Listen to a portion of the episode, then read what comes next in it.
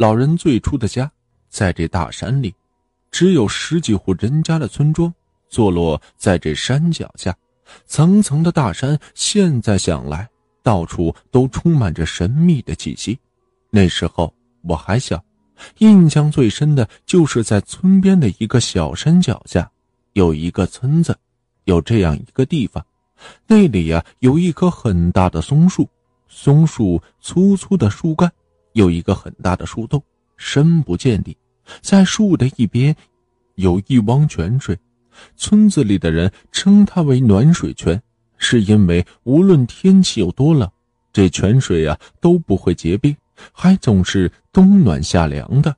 古树加上泉水，就成为了修仙的传说。也不知道是从哪一代传下来说，那松树的树洞里住着修炼的兔子精。兔子精的故事听多了，那个时候七爷爷不过是。八九岁的时候，正是对什么都充满了好奇的时候，所以他一直就想亲眼见见那兔子精究竟长得是什么样子。那时候似乎还不知道什么是害怕，有时候趁着家里人不注意，自己呀就会偷溜到那松树边，对着那树洞喊上两声：“喂，兔子精，真的住在这里吗？”当然，每次回复他的都是树洞里闷闷的回音。几次下来，七爷爷就有点失去了兴致。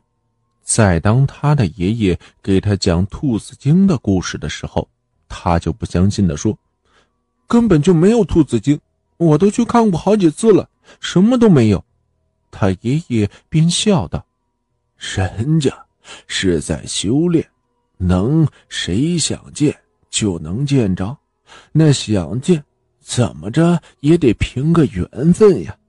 你一个毛小孩子，仙家哪能是你想见就能见着的呢？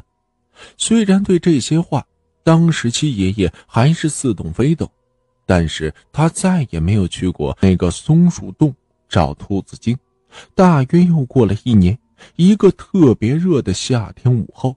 家里人下地干活了，七爷爷一个人在家待的无聊，又特别热，特别想去那小河里边洗个澡，凉快一下。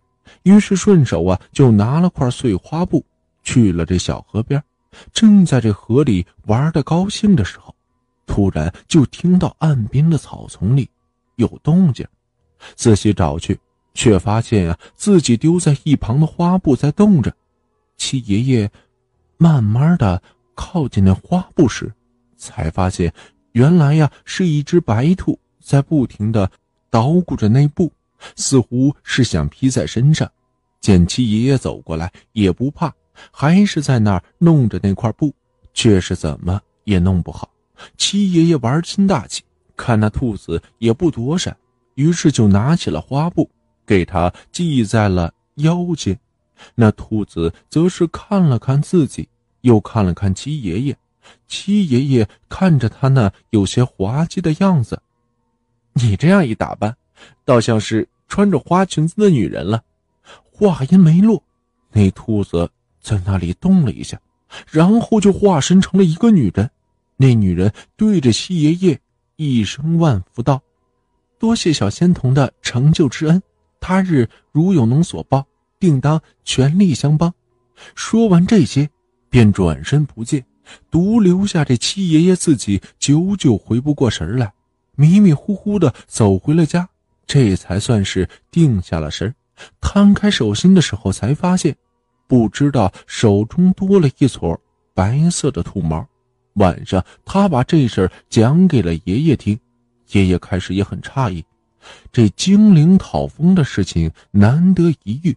而七爷爷也歪打正着的就给封了，于是便把那撮兔毛装在了小布袋里，挂在了七爷爷的胸前，告诉他：“这是你自己的福报，有无所求的也看你自己的。”听完七爷爷的故事，我好奇的问道：“既然有这么好的机会，您长大以后就没求点什么财富地位？